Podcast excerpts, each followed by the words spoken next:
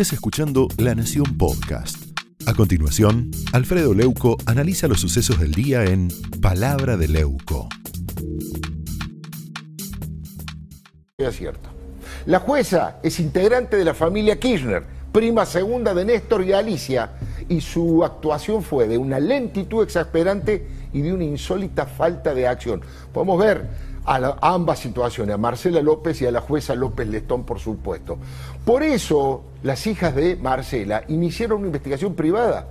Contrataron a Marcos Herrero, que es un experto adiestrador de perros, rastreadores, ahí lo estamos viendo. Ha participado de los casos más importantes de búsqueda en este tema, en este tema en estos temas tan graves. Bueno, luego de olfatear la ropa de Marcela, los perros se detuvieron casi en una casa casi semi abandonada. ¿A quién, ¿De quién pertenece esa casa? ¿De quién es?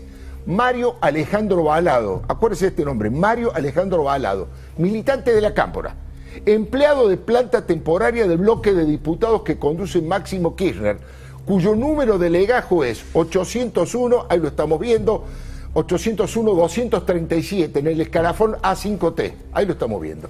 Balado además, insisto, es desde mayo pasado, escuche bien, administrador de los fondos y de los alquileres de Máximo y Florencia en el Calafate. No sé si le, queda claro la relación de Balado con Máximo Kirchner. ¿eh? Militante de la CAPOR, trabaja en el bloque y le maneja los alquileres del Calafate él y a la hermana. Ahora, eh, Rocío, que es una de las cuatro hijas de Marcela que está desaparecida, el abogado de ella y además el administrador de perros, ingresaron a esa casa pese a que estaba semiclausurada.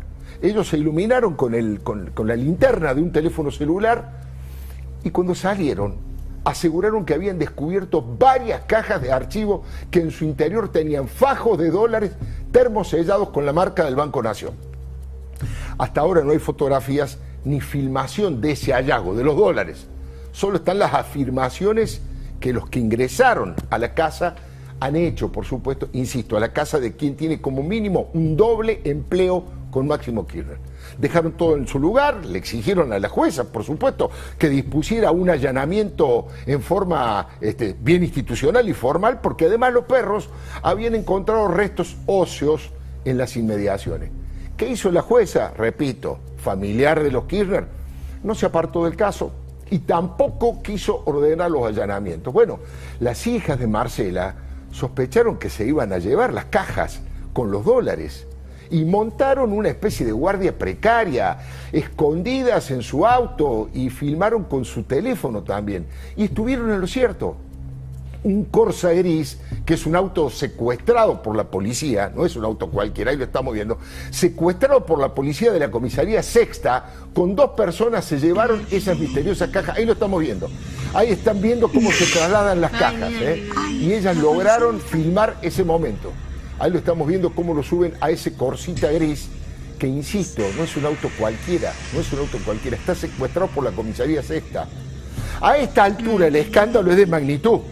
La causa ya dejó de ser la búsqueda de una persona extraviada o desaparecida y pasó a investigarse como un posible secuestro extorsivo, es lo que denuncia el abogado hay tres horas de escuchas telefónicas donde aparecen con insistencia ideas de aprietes, arreglos con la justicia, con la policía y los nombres de Alicia, la gobernadora, y de Máximo Kirchner, su sobrino.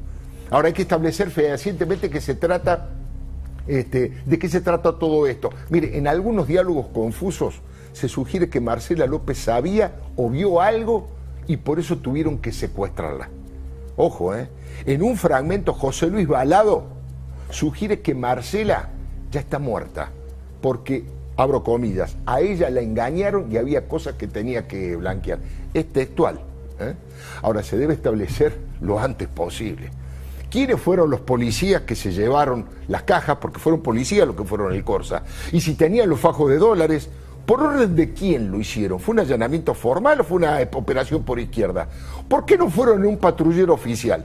Mire, la diputada Mariana Zubik, nacida y criada en Santa Cruz y rigurosa y valiente denunciante de la mafia corrupta de los Kirchner, a través de su cuenta de Twitter escribió, hace, ahí lo estamos viendo, hace años que advertimos en la justicia sobre la búsqueda del botín que dejó ya un crimen espeluznante como fue el de Fabián Gutiérrez, yo aclaro, secretario personal de Cristina. Pedimos, dice Mariana Zubi, nuevamente al juez federal que garantice la seguridad de José Luis Balado y los familiares de Marcela López, desaparecida hace meses. Ya llevamos 110 días.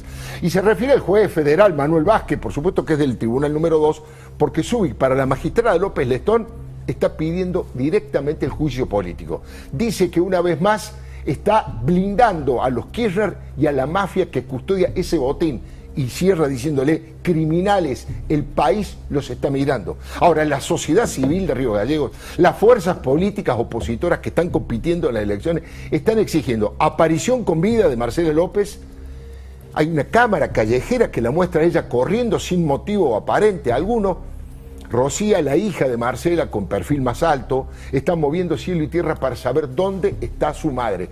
A esta altura, con una señora desaparecida y con una denuncia de que se encontraron fajos de dólares termosellados escondidos en la casa de un doble colaborador de Máximo, bueno, la causa tiene una importancia institucional muy especial. Santa Cruz ha demostrado que gracias a los Kirchner y a un régimen feudal eterno, ha demostrado que Santa Cruz cada vez es menos santa. Es la cuna de la máxima corrupción en democracia. Y va a haber seguramente más informaciones para este boletín. Le doy mi palabra y le pregunto... Esto fue Palabra de Leuco, un podcast exclusivo de La Nación. Escucha todos los programas de La Nación Podcast en www.lanacion.com.ar. Suscríbete para no perderte ningún episodio. Estamos en Spotify, Apple Podcast, Google Podcast y en tu reproductor de podcast favorito. Seguí escuchando La Nación Podcast.